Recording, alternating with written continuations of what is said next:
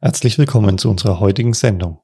Wir sprechen heute über Named Entity Recognition, ein Spezialthema des Information Extraction, erläutern Hintergründe, Funktionsweisen und Use Cases. Bleiben Sie dran. Knowledge Science, der Podcast über künstliche Intelligenz im Allgemeinen und Natural Language Processing im Speziellen mittels KI-Wissen entdecken, aufbereiten und nutzbar machen. Das ist die Idee hinter Knowledge Science. Durch Entmystifizierung der künstlichen Intelligenz und vielen praktischen Interviews machen wir dieses Thema wöchentlich greifbar. Willkommen zum Podcast von Sigurd Schacht und Carsten Lankion.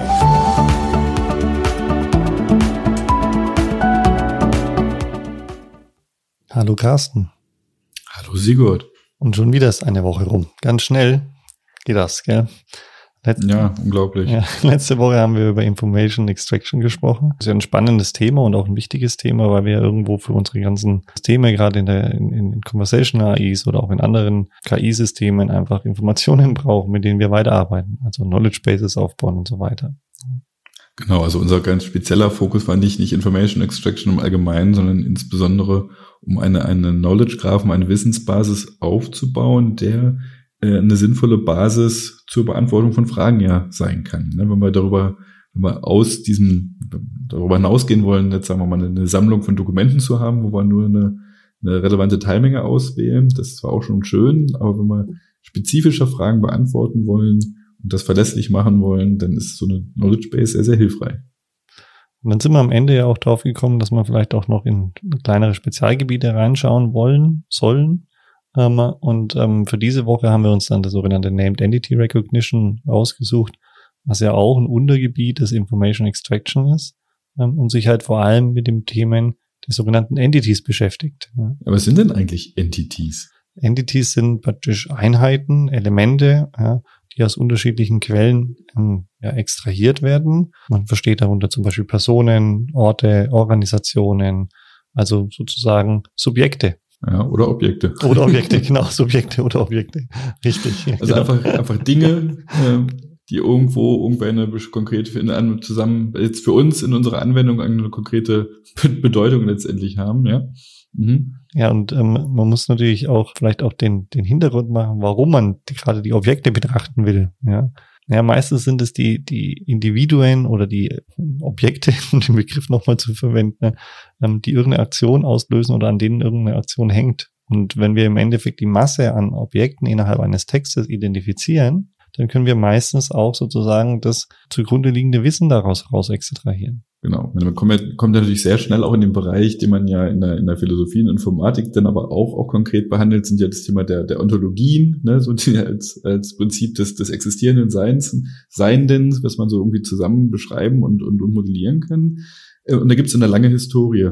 Wollen wir aber gar nicht tief drauf eingehen, sondern wirklich mal auf der, auf der technischen Ebene bleiben und sagen, wie können wir aus einem, aus einer Menge von, von Texten, das ist ja unser, unser Eingangsmaterial, wie können wir da diese, diese Entitäten, also die, die Gegenstände, Objekte irgendwie herausziehen. Und vielleicht sollte man da auch nochmal sagen, dass das Named Entity, einfach sagen wir mal, im, im engeren Sinne sind das ja wirklich benannte, also Sachen, für die wir Namen haben, im Sinne, wenn du sagst Personen, Orte. Ähm, aber ich glaube, in vielen Anwendungen beschränkt man sich nicht darauf, sondern sieht es halt im, im weiteren Sinne auch, auch wenn, wenn du jetzt mal Machine Learning Themen hast und sagst, ich habe jetzt hier einen, einen Algorithmus, ein Decision Tree, ist das ein, eine Named Entity oder ist das eigentlich eher ein, ein Fachbegriff? Und wenn du sagst, ich habe ein C45, ne, den Decision Tree Algorithmus, der hat einen Namen, ist das dann ist erst eine Named Entity? Und wenn ich vorher von einem ähm, Entscheidungsbaum Algorithmus rede, dann ist es einfach nur ein, ein Fachbegriff. Also, und diese Unterscheidung ist meines Erachtens nicht, für unsere Anwendung nicht immer hilfreich. Und, und viele betrachten es deshalb allgemeinert, also dass wir halt auch generell die Extraktion von, von Fachbegriffen, auch wenn sie nicht vielleicht explizit einen Namen im, im, im engeren Sinne haben, als, als Named Entity Recognition. Und das ist, glaube ich, für uns das, was eher hilfreich. Vielleicht nochmal, bevor wir die technischen Wege abgehen, ja. Also unser Ziel, was wir erreichen wollen, ist ja, dass wir ähm, innerhalb Texte ja, einzelne Einheiten, ja, benannte Entitäten, die du das jetzt beschrieben hast und halt wirklich ein bisschen weiter gesehen identifizieren ähm, die dann nach bestimmten Gruppen klassifizieren. Und Gruppen sind jetzt das, was wir genannt haben, also sowas wie Personen, Orte, Organisationen, Berufsbezeichnungen, ähm, Lernverfahren können auch, also wir sind im Endeffekt frei, wie wir die Gruppen definieren, wenn man es genau nimmt, auch wenn sozusagen im Stand oder im Standard häufig halt bei vielen Verfahren halt schon die Gruppen Personen, ähm, Orte und Lokal Lokalitäten, wo darunter auch ähm, Städte, Staaten, äh, Länder und so weiter zählen, ähm, herangezogen werden. Aber man kann sie völlig frei definieren, die Gruppen, Klassen, wie man das auch immer bezeichnen möchte. Genau, wenn du das so schön sagst, man kann das frei definieren. Und da kommen wir nämlich dann auch zu dem, zu dem großen Punkt, den wir haben. Es existieren natürlich schon zahlreiche Modelle, die sowas können, aber eben genau für diese Standardentitäten. Ja, also Personen, Orte, solche Geschichten. Da gibt es gute Modelle, die sowas im Allgemeinen schon gut können. Aber wir brauchen es möglicherweise auch für andere Entitäten, die in einer Domäne, in einer Anwendung bei uns relevant sind. Genau, und da ist die Frage, was sind die Anwendungen? Also, weil das ist ja wirklich, man muss ja sagen, Named Entity Recognition sind oft wirklich Hilfsverfahren, die wir benutzen, um dann im Folge dessen ähm, praktisch ein, eine Wissensbasis aufzubauen über eine Knowledge Graph, um in Q&A-Systeme direkt nach Personen fragen zu können, nach ähm, äh, Events, nach Ereignissen, ähm, äh, um ja im Endeffekt auch Assistenzsysteme besser ähm, bessere Antworten zu bekommen. Also ja, wenn ich Siri, genau, das wollte ich nämlich gerade sagen. Also ja. Q&A, wenn du sagst, naja, nach Personen fragen. Natürlich, wenn ich jetzt sage, ähm, welche Mitarbeiter mit Mitarbeiterinnen gibt's in, in, in meinem äh, Unternehmen irgendwie, da kann ich noch relativ schnell irgendwie abfragen und mit den klassischen Entitäten äh, umgehen. Wenn ich natürlich sage, wer ist Experte oder Expertin in einem bestimmten Anwendungsbereich, dann gehen wir schon über über die klassischen Entitäten hinaus, weil da müssen wir ja definieren, was sind denn spezielle Anwendungsbereiche und ähm, klar, wenn du jetzt natürlich sagst, ein Anwendungsbereich wie irgendwelche Fächer, Mathematik, Physik sind Named Entities, dann ja. und die Frage, wann, wann haben wir den Übergang zwischen Named Entity wirklich als, als Namen und, und dann tatsächlich als, als einfach als Fachbegriff? Anwendungsgebiete dieser Named Entities lassen sich natürlich dann auch wirklich konkreter darstellen, auch in einem Kontext, wo man zum Beispiel sagt, bei juristischen, finanziellen oder medizinischen Themen. Ja, ähm, geht es ganz häufig darum, dass ich wirklich zum Beispiel in vielen Studien genau die, die Entities, die äh, das Thema ausmachen, identifizieren. Und da werden jetzt zum Beispiel bei medizinischen Dokumenten die Entities, ähm, ähm, ja, ähm, Medikamente zum Beispiel, ähm, Anwendungsgebiete ähm, des, des Verfahrens, ähm, Symptome und so weiter. Das sind dann alles ähm, Named Entities, die man in solchen ähm, ja, Bereichen anwendet oder anlandt um dann später auch große Mengen an Studien, die ja meistens in Fließtext geschrieben sind, dann auswerten zu können und darüber dann wieder neue Erkenntnisse bekommen zu können. Also die Extraktion Genau, wobei, wenn es natürlich nur darum geht, die Dokumente zu finden, dann kann ich natürlich eine einfache Schlagwortsuche, Volltextsuche irgendwo haben, dann nenne ich halt, also suche ich, gebe ich einfach die, die Wörter ein, die, äh, die, die mal Entitäten beschreiben, die ich suche und finde die natürlich schnell. Wenn ich aber automatisiert Zusammenhänge zwischen diesen Entitäten in meinen Dokumenten erfassen möchte, ja, dann muss ich sie ja auch wirklich explizit erkennen. Also nicht nur sagen, da ist ein Dokument, wo steht irgendwas drin und, und markiere das, sondern halt ähm, allgemeiner. Und dann kommen wir nämlich darauf hin, genau dahin, dass wir merken, dieses Named Entity Recognition ist für uns ein Schritt in der gesamten Pipeline, so wie wir das ja letzte Woche schon beschrieben hatten. Danach kommen solche Schritte wie Relationship Extraction. Ne? Welche Entitäten stehen wie, in welcher Form von Beziehungen. Heute aber nicht das Thema, aber es ist für uns einfach ein, ein Baustein. Genau. Und ähm, du hast die Suche genannt. Auch da übrigens verwendet man sehr gerne Named Entity Recognition. Zwar aus dem Hintergrund, dass man sagt, man kann die Suche performanter machen. Wenn ich im Endeffekt nicht komplett im Volltext durchsuchen muss, sondern im Vorfeld ähm, in einer Vorverarbeitung mir die einzelnen Entities rausziehe, die vielleicht relevant sind in dem Dokument, dann muss ich sozusagen viel weniger Elemente durchsuchen, wenn ich dann eine Anfrage bekomme, um sagen zu können, ähm, das ist ein Dokument über den Herrn Lankjö oder wie auch immer. Ja.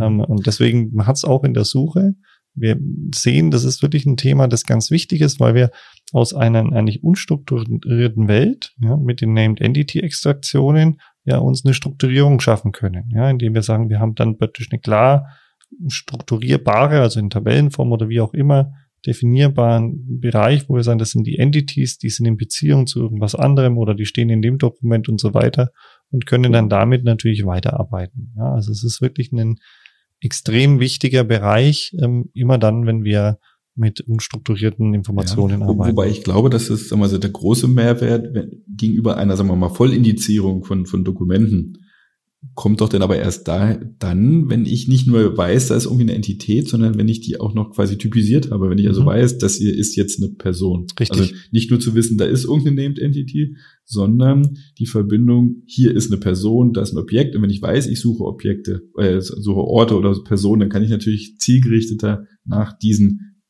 dieser Art von Entität suchen. Also das wird ein wichtiger Punkt für uns sein, dieses, dieses typisierte. Richtig. Also, dass ich genau sagen kann, welche Art von Entität ist es denn eigentlich. Ja. Also vielleicht nochmal zusammenfassend, was ist ähm, Named Entity Recognition? Ähm, Im Detail handelt es sich um einen Prozess, bei dem ein Algorithmus eine Textkette als Eingabe nimmt und relevante Substantive identifiziert, die dann in dieser Kette erwähnt werden. Ja? Und das ist im Endeffekt das, was wir in einer gewissen Weise machen. Die relevanten Substantive sind hauptsächlich Personen, Orte, Organisationen und natürlich selbstdefinierte Aspekte. Also darüber das ist sozusagen die Vorgehensweise und die Zielsetzung. Genau, aber diese, diese selbstdefinierten, wenn ich das gleich auch nochmal kurz ergänze, also ich glaube, für die meisten Anwendungen bei uns wird da ein Fokus drauf liegen, in diesen selbstdefinierten für eine Domäne. Richtig. Also klar, die Klassiker sind die, die du genannt hast, das sind die, die oft diskutiert werden, aber in einer Anwendung haben wir in, ganz, ganz speziell natürlich unsere Spezialbereiche, die wir abdecken müssen. Und, und an der Decke vielleicht auch nochmal wichtig zu sagen, es war ein technisches Detail, aber es sind eben oft mehr als einzelne Wörter, die sind ja leicht zu erkennen, sondern oft sind es ja auch so zusammengesetzte Ausdrücke, die irgendwo zusammen eine, eine Entität ausmachen. Ja. Und, und die dann halt auch wirklich als geschlossenen Ausdruck zu erkennen, ähm, ist, ist oft dann die, die Herausforderung. Das ist, ähm, ne, wenn du sowas hast wie, ähm, nehmen wir mal, du hast einen Ort, New York, und dann steht da sowas wie New York Times. Ne, dann muss man natürlich erkennen, dass das Gesamte nicht nur die eine Stadt ist, sondern, also beziehungsweise könntest du auch sagen, ja, es gibt York, es gibt New York und es gibt New York Times.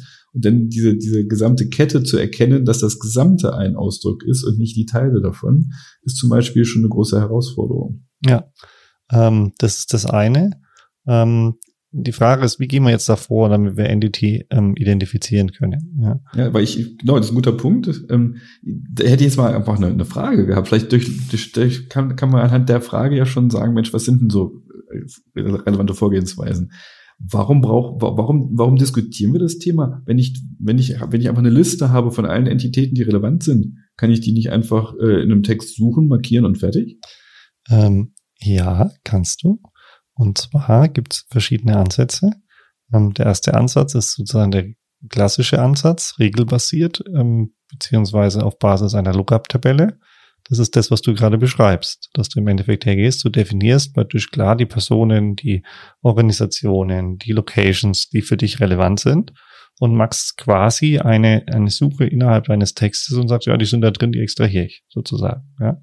Ähm, hat dann natürlich den Nachteil, dass praktisch ähm, die so in dem Text vorhanden sind, wie du sie auch suchst. Also praktisch, ähm, das ist ja wirklich ein Matching. Ja, also wenn du praktisch sagst, da ist jetzt ähm, Sigurd so und so, ja, und dann im nächsten Text steht Siki oder irgendwas drin, ähm, ja, dann matcht er das halt nicht mehr. Also du musst jede, jede Variation sozusagen muss dann schon da sein. Ja. Gut, dann machen wir die Suche ein bisschen robuster, dass die vielleicht die Endungen noch ein bisschen, ne, manche Wörter passt man ja auch an, da ist nur ein genitiven S dran aus einem anderen Fall, aber das genau. könnte man ja robust gestalten. Ja, genau, das, das ist auch sozusagen der Weg, den man, den man da lange verfolgt hat, dass man sozusagen versucht hat mit, ähm, ich sag mal, wie, wie du es sagst, so ein bisschen Unschärfe reinkommen zu lassen, ähm, einzelne Buchstaben nicht gelten zu lassen, Wörter abzuschneiden, Stemming Lemming zu machen und solche Dinge, um dann zu sagen, ja, wir treffen dann schon die richtigen. Ja. Ähm, mhm. Der zweite Ansatz oder der erweiterte Ansatz von dem ist, dass man sagt, naja, das Blöde daran ist ja, dass ich vielleicht ja auch ähm, Entities habe, die ich zwar definieren kann, aber nur anhand ihrer Struktur. Ja, also wie mhm. zum Beispiel ein Datum. Ja. Ich kann jetzt ein Datum, das ist ja auch eine Entity, oder das könnte ich als Entity definieren. Und ich kann ein Datum jetzt aber nicht sozusagen in eine Tabelle schreiben, sonst müsste ich ja alle Nö, Datis. Dann machen wir ein paar reguläre Ausdrücke, dann ja. finde ich die und fertig. Genau, richtig erkannt. Reguläre Ausdrücke, das wäre dann das sogenannte Pattern Matching. Das wäre sozusagen dann die Erweiterung dieser Lookup-Tabelle, dass wir dann im Endeffekt nicht sagen, wir suchen nach dem Text ja, oder den, den, den, der Zeichenfolge, sondern wir suchen dann nach Mustern. Also im Sinne von, ähm, ein Datum sieht halt immer in Deutschland aus, dass man sagt, man hat vorne ein oder zwei Zahlen, dann einen Punkt, dann nochmal zwei Zahlen, einen Punkt und nochmal vier Zahlen oder wie auch immer oder halt mit Buchstaben dazwischen. Also musst du im Endeffekt alle Patterns definieren. Ja. Wir kommen so ein bisschen, ich hoffe, der Hörer äh, kann sich noch an die ein oder andere Sendung erinnern, wo wir auch über Expertensysteme und, und, und, und, und anderen ähm, ja, logischen Systemen gesprochen haben. Ähm, wir kommen nämlich dann an den Punkt, dass wir ja Regeln aufbauen und die müssen wir alle pflegen und, und, und weitermachen. Wenn also neue Entities dazukommen, ja, oder Entities, also nehmen wir mal ein Unternehmen, das sind ganz viele Personen, ähm, und dann verlässt ein Mitarbeiter das Unternehmen und neue kommen dazu. Dann müsste ich praktisch immer wieder diese Lookup-Tabelle mitpflegen, ja, ähm, die Patterns mitpflegen, so dass praktisch meine Entities auch wirklich das wiederfinden. Ja. Und das, genau, und jetzt kommen wir dahin, dass wir eigentlich sagen, Mensch, wir Menschen können ja auch Texte lesen und erkennen, dass da meinetwegen über eine Person geredet wird mit einem Richtig. Namen, selbst wenn ich diesen Namen vorher noch nie gelesen habe. Ja, und, und da kommen wir jetzt eigentlich dahin, dass wir doch eigentlich lernen können, an der Art und Weise, wie bestimmte Begriffe genutzt werden, zu erkennen, da was für eine Art von Entität das ist. Ja, absolut, absolut. Und dann kommen schon sozusagen die, die erweiterten Verfahren rein. Also wir haben im Endeffekt drei Ebenen. Das ist sozusagen der klassische Ansatz. Das ist, was ich jetzt schon gesagt hatte, mit den regelbasierten und den Lookup-Tabellen, indem man einfach wirklich sagt, wir definieren die vor. Der nächste Ansatz ist dann Machine Learning basiert. Ja, das ist sozusagen dann die Erweiterung, dass wir sagen, na, wir wollen eigentlich dann andere, also mit einer anderen Problemklasse Klasse rangehen. Ähm, gibt zwei verschiedene oder vielleicht auch mehrere, aber zwei wesentliche Bereiche im maschinellen Ansatz. Das ist sozusagen das zu betrachten als ein sogenanntes Multiclass Classification Problem. Das ist sozusagen der eine Ansatz. Und der andere Ansatz ist sozusagen Conditional Random Field Models zu verwenden, ähm, die mit Wahrscheinlichkeiten und Verteilungen arbeiten. Ja?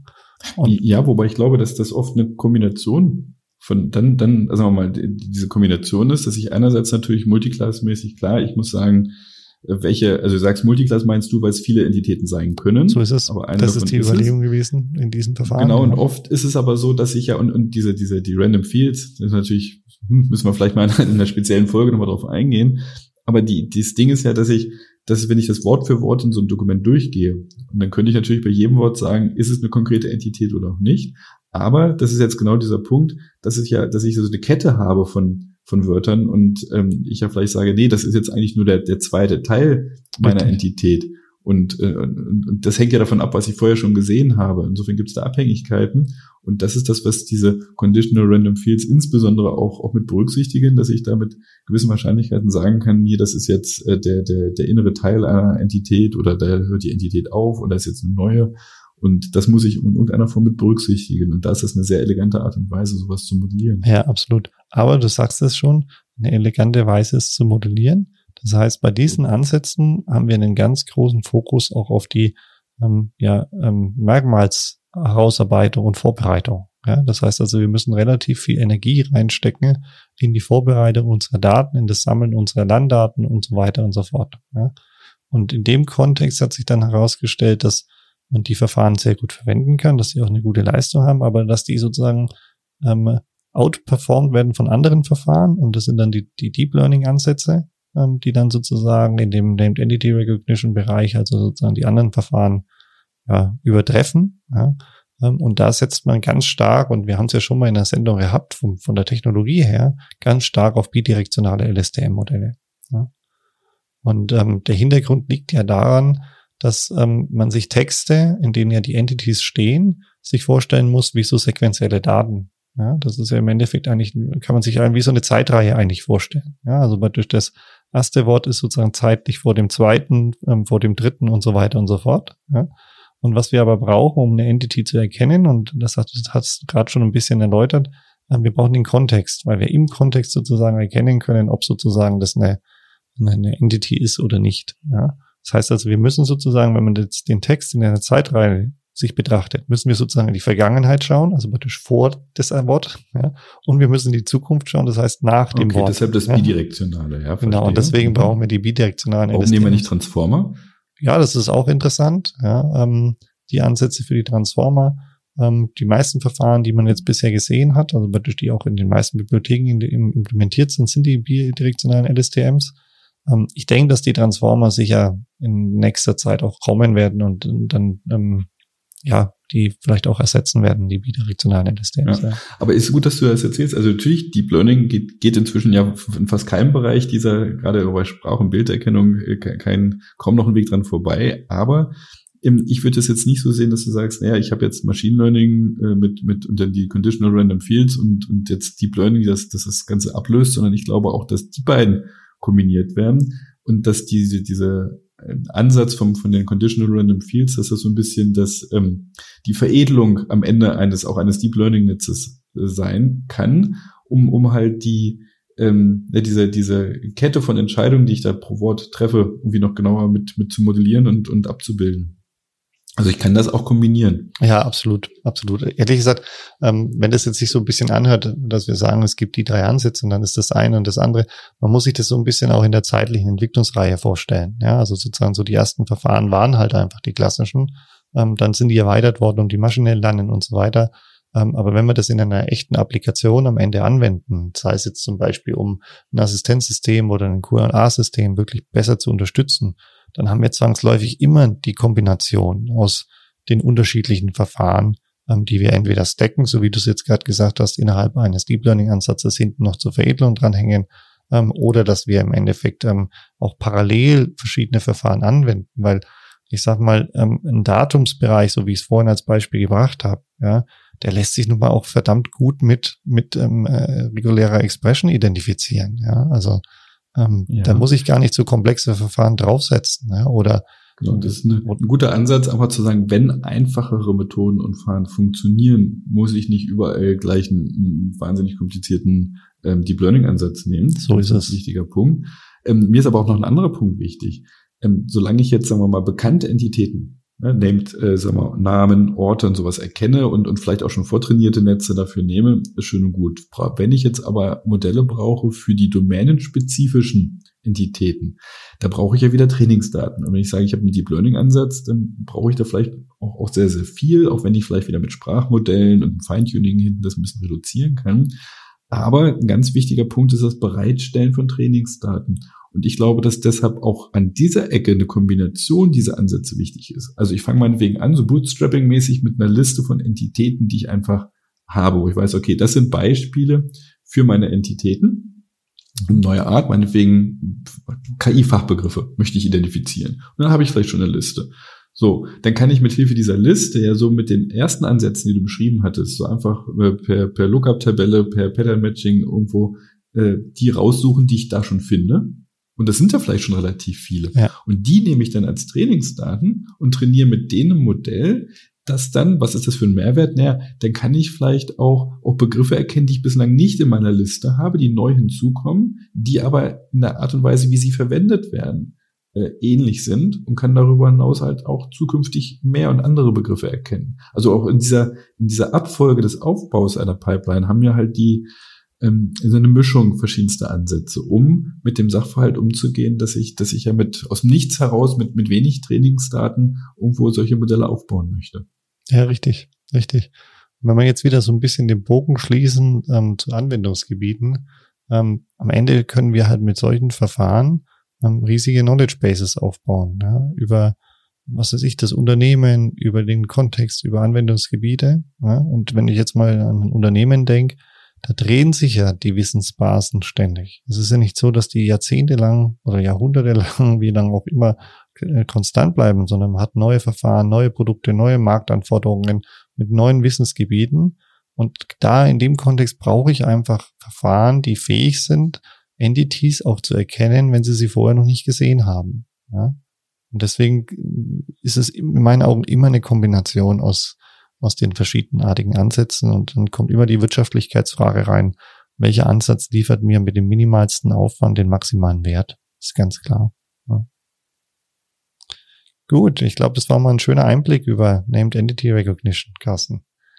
Ja, und dann haben wir schon eigentlich schon angedeutet, wo, wo die Reise weiter hingehen muss. Wir, wir bleiben ja nicht bei den Entitäten stehen, sondern wie du das schon letzte Woche in, der, in dieser Pipeline angedeutet hattest, wir müssen die jetzt in Beziehung setzen. Aber da kommt ja eigentlich erst die, der größere Teil der, des, des, des Wissens oder der Erkenntnis, ne, wie stehen Entitäten zueinander in Beziehungen, ähm, was drücken die aus und das ist dann letztendlich eine, eine wichtige Basis äh, für unsere, zu, zur Beantwortung von Fragen. Ja, absolut. So machen wir weiter. Eine schöne Woche wünsche ich Ihnen noch. Bis zum nächsten Mal. Tschüss. Bis dahin. Ciao. Das war eine weitere Folge des Knowledge Science Podcasts. Vergessen Sie nicht, nächste Woche wieder dabei zu sein. Vielen Dank fürs Zuhören.